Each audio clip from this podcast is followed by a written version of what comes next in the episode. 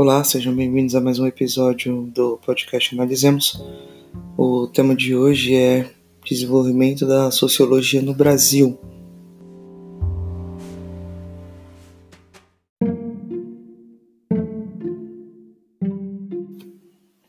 O primeiro ponto importante é que os estudos sociológicos no Brasil eles são desenvolvidos naquele período em que nós identificaríamos os pensadores como os pensadores da geração de 30. Então, entre as décadas de 1920 e 1930 que nós temos no Brasil os primeiros estudos sociológicos. Então, esses primeiros sociólogos, eles é, têm um maior destaque, né? Os estudos sociológicos no Brasil, eles têm maior destaque a partir da fundação da USP, daí a geração de 30, né, a USP, que é fundada na década de 30, e esses primeiros estudos sociológicos, eles vão na direção do processo de formação da sociedade brasileira, né? então os estudos eles estão atrelados a esse processo de formação da sociedade brasileira, de organização da sociedade brasileira, né? E de questões de investigação dessa formação, como a relação da escravidão, a participação de negros e indígenas no Brasil, né? a formação econômica, a análise econômica do Brasil, é, essa realidade de uma economia é, que por muito tempo ela foi voltada para agroexportação, né? produção de, de produtos agrícolas voltados para o mercado externo. Eles também investigam as consequências de um longo período de escravidão no Brasil. E outro ponto de destaque nesse primeiro momento é uma análise, né? Análise que é feita nesses estudos das consequências é, da abolição da escravidão. E que sentido consequências? De todos os desdobramentos, né, todas as, as configurações ou estabelecimentos de realidades sociais vinculadas à Lei Áurea.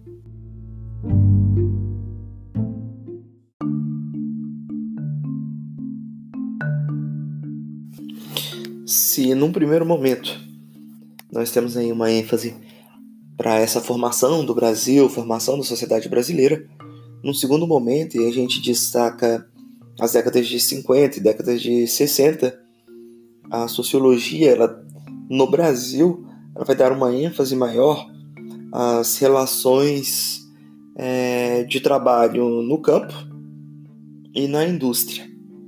Então, as relações de desigualdade econômica, as relações de exploração no trabalho, né? essas relações trabalhistas em que observava-se uma exploração da mão de obra, a dependência é, que o Brasil tinha do mercado externo, a reforma agrária, então a economia nessa década ela passa a ser o principal é, o principal elemento da análise sociológica no Brasil. É, todo, tudo que envolve economia, as relações internas e externas da economia, a questão da reforma agrária e o desenvolvimento de movimentos sociais, eles são enfatizados durante a década, essas duas décadas. No entanto, a gente observou que a partir do regime militar as pesquisas diminuíram. Né? Era um momento, um cenário de intensas perseguições, é, era um momento de repressão aos estudos sociais.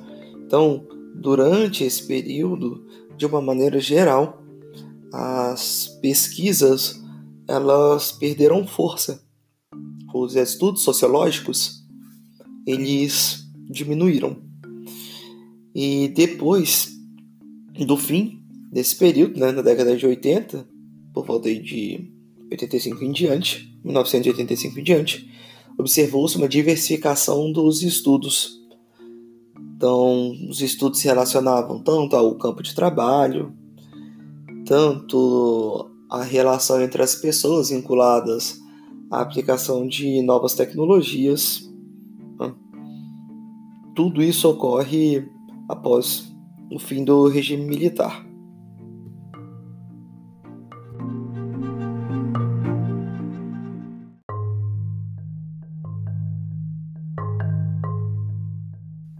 Agora vamos dar ênfase ao processo de colonização portuguesa, que é o processo principal aí do Sérgio Buarque de Holanda.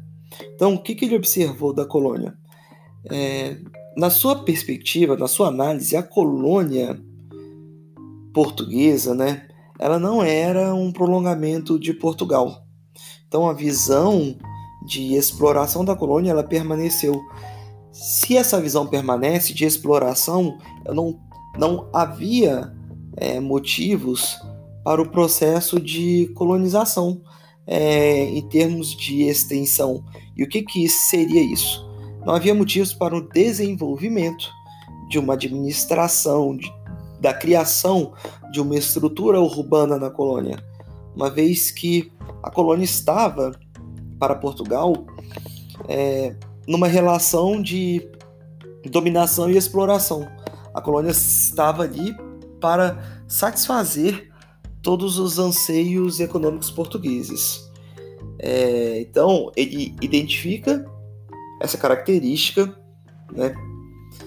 ele observa que o processo de colonização é um processo que estava interessado apenas no abastecimento da metrópole. Essa colonização portuguesa ela foi uma colonização focada no litoral, é, que é um ponto importantíssimo. E essa colônia ela é apenas um ponto de passagem, né? Tem, ele até cita uma passagem do padre da Nóbrega que fala o seguinte: preferem ver sair do Brasil muitos navios carregados de ouro do que muitas almas para o céu. Né? Olha, preferem ver sair do Brasil muitos navios carregados de ouro do que muitas almas para o céu, que já era uma denúncia da preocupação de exploração dos recursos naturais do continente americano. Então não havia um anseio, não havia uma vontade de estabelecimento de uma sociedade. É um processo que ocorre totalmente sem planejamento, um processo que era orientado muito mais pela rotina né? do que por um pensamento, do, do, do que um planejamento. Então, parecia, na sua visão, muito mais uma grande feitoria do que de fato uma colônia. E nesse paralelo que ele faz com a colonização espanhola, ele observa isso: que os espanhóis investiam no domínio militar, que fizeram núcleos de povoamento, né, que criaram instituições para para estabelecer essa administração, que tinham todo esse essa, essa preocupação. Por isso que ele observa que regiões é, que apresentavam é, uma possibilidade de desenvolvimento, né, regiões que tinham aí é, mais mantimentos, que tinham condições melhores para a sua vida que os que os espanhóis colonizavam.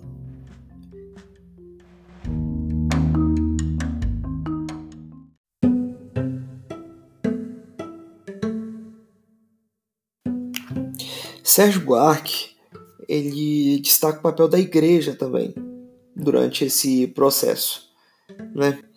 Então, ele observa a importância, ele faz essa alusão à importância, né? ele entende que a igreja ela tem um papel fundamental nesse processo.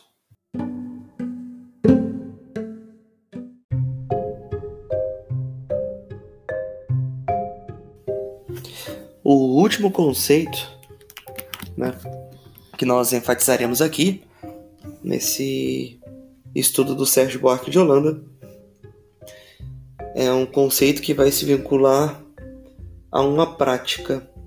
Né? Que conceito é esse? É o conceito de homem cordial.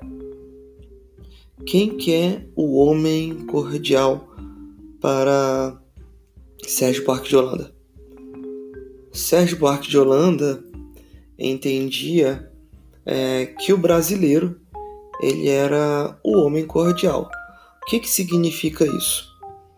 Para ele, a cordialidade ela pode ser observada pela hospitalidade, pela generosidade, né?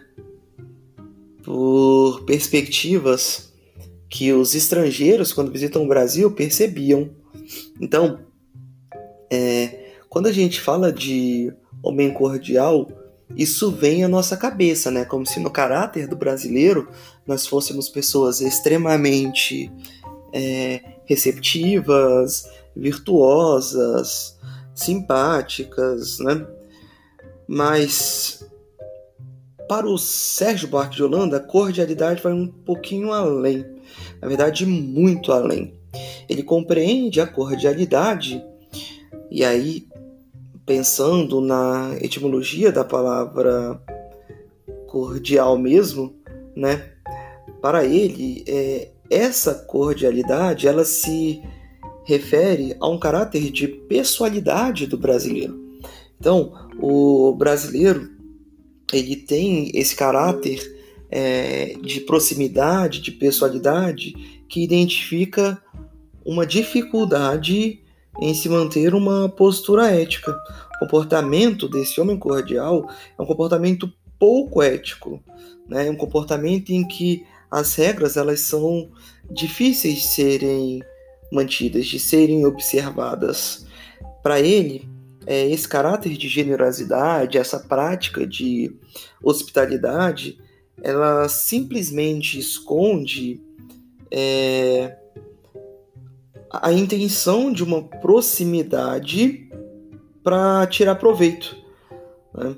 Então ele entende que esse comportamento cordial é um comportamento que contribui para o atraso do país, porque o brasileiro ele é orientado pelas suas paixões, ele tem como orientação das suas ações as suas vontades, né?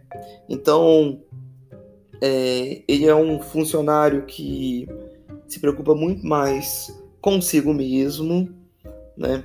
Ele entende que funciona, que, que essa postura do brasileiro muitas vezes ela vai identificar é, a utilização de, de uma estrutura, né? E aí ele pensando na elite brasileira mesmo, é, de, da, da utilização da estrutura do Estado brasileiro para os seus é, próprios benefícios.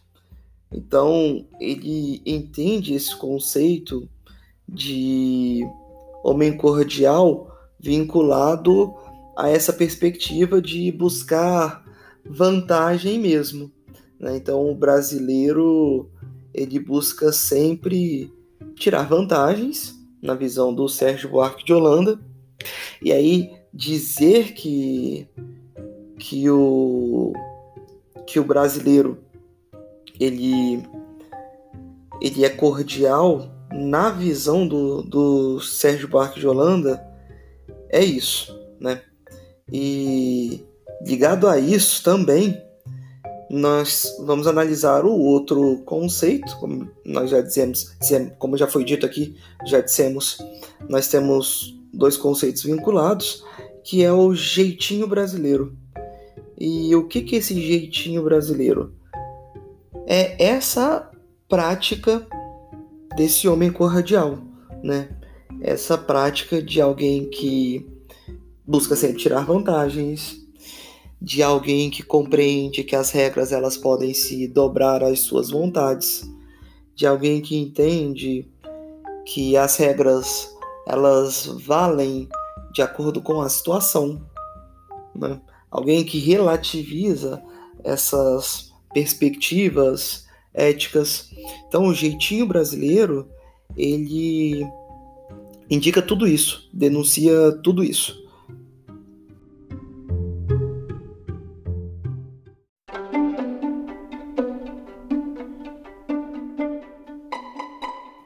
Se o Sérgio Buarque de Holanda tem como principais conceitos é, o colonizador, né, o processo colonizador, do semeador e do ladrilhador, é, o jeitinho brasileiro, o homem cordial, o nosso próximo autor, né, o nosso próximo pensador, ele ganhou destaque aí por fazer uma análise é, da sociedade brasileira no período colonial, no seu livro Casagrande Senzala.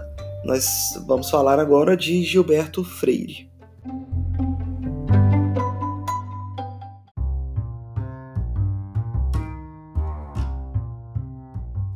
Primeiro, primeiro ponto que nós vamos destacar aqui é lembrar justamente que a Casa Grande era o lugar em que residiam é, os proprietários da terra, né? Era o lugar em que residia o senhor dos escravos, geralmente construída com materiais mais nobres, porque tinham que passar essa noção e eram feitas para serem resistentes mesmo. E a senzala era a habitação dos escravos, né? que era construída ali com materiais rústicos que não teriam uma qualidade muito grande, até porque não não havia essa necessidade, né? Então, para ele, Casa Grande e Senzala, elas não indicariam simplesmente é, as construções arquitetônicas, mas também as situações sociais que vão se manter ao longo do Brasil, né? Então, é, na Casa Grande nós temos os senhores de escravos, que vão representar essa elite dominante, né, os exploradores, e na senzala nós temos os escravos, que são os dominados, é, os explorados, né. É, o Gilberto Freire ele faz sim é, essa oposição, né. Então ele identifica que essa oposição ela poderia provocar um conflito, né? que essa oposição indicaria um conflito violento entre esses grupos sociais, como é, nós tivemos movimentos de resistência, por exemplo, em outras regiões. Mas é, na análise dele, no Brasil não havia é, não, não havia ocorrido em nenhum momento conflitos tão radicalizados ou muito radicalizados como ocorreram em outro lugar. E por quê? Porque o Gilberto Freire ele compreende que há um contato entre esses dois grupos, que há um vínculo entre esses dois grupos e que esse vínculo acabaria é, minimizando, é, amenizando os conflitos entre esses grupos, né? E ele entende que o elemento principal para é, minimizar esses conflitos é a questão de intercurso sexual.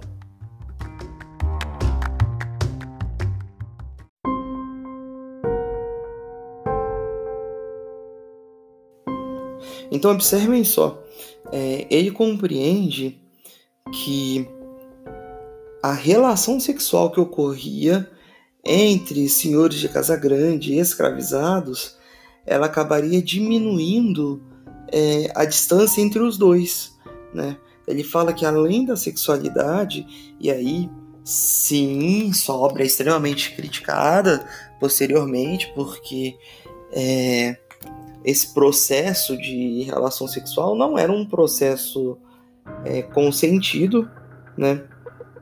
Então, é, quando ele fala, ele acaba desconsiderando, quando ele faz esse estudo, ele desconsidera a violência nesse, nessa própria relação sexual. Ele desconsidera que esse processo de miscigenação, e aí quando ele destaca a relação sexual, ele está destacando justamente o processo de miscigenação, mas ele desconsidera o fato desse processo ser um processo violento ser um processo forçado, né? ser um processo é, que não apresentava consentimento. E ele parte desse primeiro ponto, mas ele destaca também que as festividades é, diminuíam a distância entre esses dois grupos, que o sincretismo religioso diminuía e os escravos domésticos. E quando ele fala dos escravos domésticos, ele acaba é, dando uma ênfase aí né, contribuindo para o que seria é, de, denominado como democracia racial. Para o Gilberto Freire, o Brasil tinha uma democracia racial. Né? Ele entendia que o Brasil era a mais avançada democracia racial no mundo e ele foi muito criticado. Né? As, as críticas vêm principalmente é, num outro momento, porque ele desconsidera todos os elementos de violência é, vinculadas nessa relação. Porque para ele as festividades elas uniam né? É, a presença de cultos religiosos, de um secretismo que ocorre, né, de uma equivalência das divindades africanas às divindades católicas, para ele é, isso aproximaria. E a questão da escravidão doméstica, ele entende o seguinte: olha, o filho do senhor da casa grande, ele brinca com o filho do senhor, ele, ele brinca com o filho de um escravo. Então, essa proximidade que ele observa nessa relação cotidiana traria para ele essa perspectiva de mito da igualdade racial, o que é amplamente debatido e hoje muito da sua teoria não é considerado. Mas nós estamos aqui porque ele faz essa análise da formação da sociedade brasileira, né, pautado é, na relação entre o senhor da Casa Grande e os seus escravos.